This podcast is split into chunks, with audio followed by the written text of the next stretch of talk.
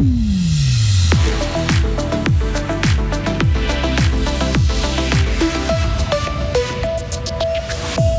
Faute d'argent, trop d'étudiants renoncent aujourd'hui à se faire tester contre les maladies sexuellement transmissibles. Une opération a été lancée à l'Uni de Fribourg. Alain Berset entre en campagne en faveur du oui à la loi Covid. Et puis en fin de journal, nous irons à la rencontre d'un passionné à l'origine d'un tout nouveau sentier botanique dans la commune de Coutances. Météo du soleil et de la douceur pour demain, des températures en hausse pour jeudi avant le retour d'un temps instable vendredi. On fait le point sur la météo à la fin du journal de Mehdi Piquant. Bonsoir Mehdi. Bonsoir à toutes et à tous. Les étudiants de l'université de Fribourg peuvent se faire dépister à moitié prix. Tester le VIH, la gonorrhée et la chlamydia pour 30 francs au lieu des 70 habituels. L'idée vient de l'AGEF, l'Association générale des étudiants de l'université de Fribourg, en collaboration avec deux centres de dépistage. Aujourd'hui, le coût pour se faire dépister est un frein, surtout pour cette population qui a une franchise élevée et un petit budget. C'est en tout cas l'avis de Niels Gadesaude, collaborateur au centre Empreinte. L'idée, c'est de, rendre ces tests moins chers pour qu'ils soient plus accessibles. Parce qu'on sent que, en particulier la population estudiantine, bah, c'est quand même une vraie question. Le, prix, et puis euh, ça va limiter le nombre de fois qu'on fait des tests, et puis quelquefois il y aurait besoin de faire un peu plus, mais on attend un peu. Euh, ouais, tout de suite, s'il y a 90 francs à sortir, bah, on attend le bon moment, qu'on a un peu plus de sous. Qu'en étudiant, c'est quelquefois plus rare. Et l'idée de cette collaboration a germé dans l'esprit de Caroline Ripstein. Elle est étudiante en psychologie et membre de la GEF. J'ai eu du coup plusieurs conversations avec des étudiants et étudiantes de Fribourg qui étaient donc mes amis, avec qui on a beaucoup parlé justement des IST. Et j'ai remarqué au fil des conversations qu'il y avait beaucoup de personnes qui ne se faisaient pas dépister justement à cause des prix, parce que souvent aussi quand on va chez généraliste, c'est beaucoup plus cher qu'un centre de dépistage.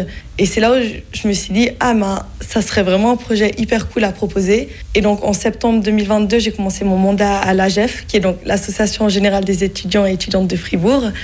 Et en fait, c'est dans le cadre de l'AGEF que j'ai pu réaliser mon projet. Et cette offre de l'AGEF va durer jusqu'en 2024. Environ 40, 400 euh, tests de dépistage à prix réduit sont prévus au total. Si vous êtes client chez Sunrise, votre facture va grimper. Le numéro 2 suisse des télécoms annonce aujourd'hui une hausse de 4% de ses tarifs dès le 1er juillet prochain. Décision prise car le groupe n'arrive plus à faire face à l'inflation. Swisscom avait déjà annoncé une augmentation de ses tarifs à partir du 1er juin. La loi Covid doit être prolongée jusqu'en 2024 par mesure de précaution. C'est l'avis en tout cas du Conseil fédéral et des cantons. Ils ont lancé leur campagne aujourd'hui en faveur du oui à cette loi soumise pour la troisième fois en votation le 18 juin prochain.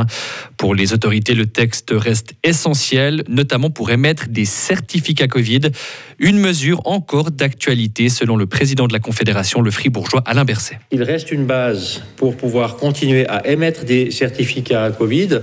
On ne sait pas exactement, évidemment, comment les pays, euh, ceux qui nous entourent, on le voit maintenant, mais plus loin, se comportent avec cela.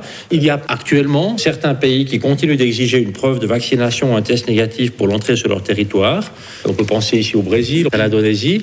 Ce sont donc des situations pour lesquelles il peut être nécessaire, évidemment, d'avoir accès à une production de certificats pour les personnes qui en ont besoin et il y a une base pour ce faire.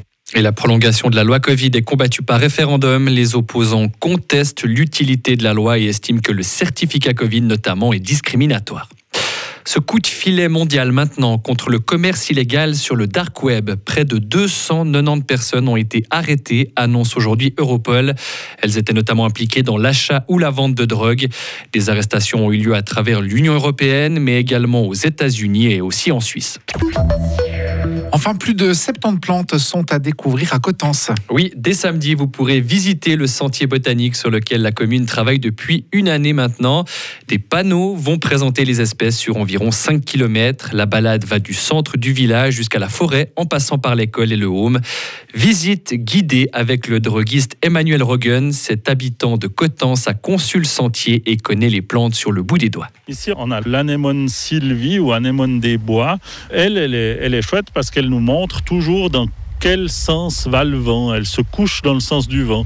D'ailleurs, le nom anémone, hein, anémos, le dieu du vent, ou euh, un anémomètre, hein, ça nous met le lien euh, avec, euh, avec le vent. Là, par exemple, ça va dans quel sens? Alors, on va dire vent de l'Est, là. Cette petite anémone, c'est une petite fleur blanche qui fait des petites étoiles quand elle est toute ouverte.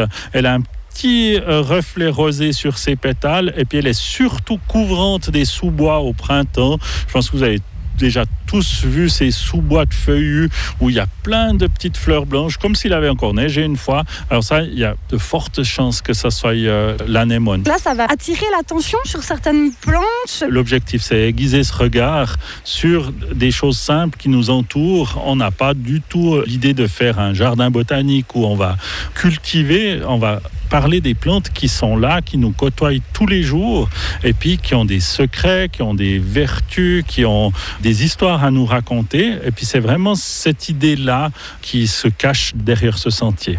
Et ça, ça se mange alors l'anémone ou pas trop ça? Alors ça, pas trop. Non, l'anémone, elle fait partie de la famille des renoncules. Donc les renonculacées sont toutes plus ou moins toxiques. Donc, euh, ah, carrément. Carrément. Après, j'ai pour habitude de dire que dans la nature, euh, tout se mange. Il y a juste un problème, certains trucs se mangent qu'une seule fois. Hmm. Donc il faut se méfier. Euh, et si vous voulez encore en apprendre sur les plantes et surtout celles dont il faut se méfier, Emmanuel Roggen va expliquer beaucoup d'autres anecdotes lors de l'inauguration du sentier botanique. Ce sera samedi à Coutances dès 9h le matin. Retrouvez toute l'info sur frappe et frappe.ch.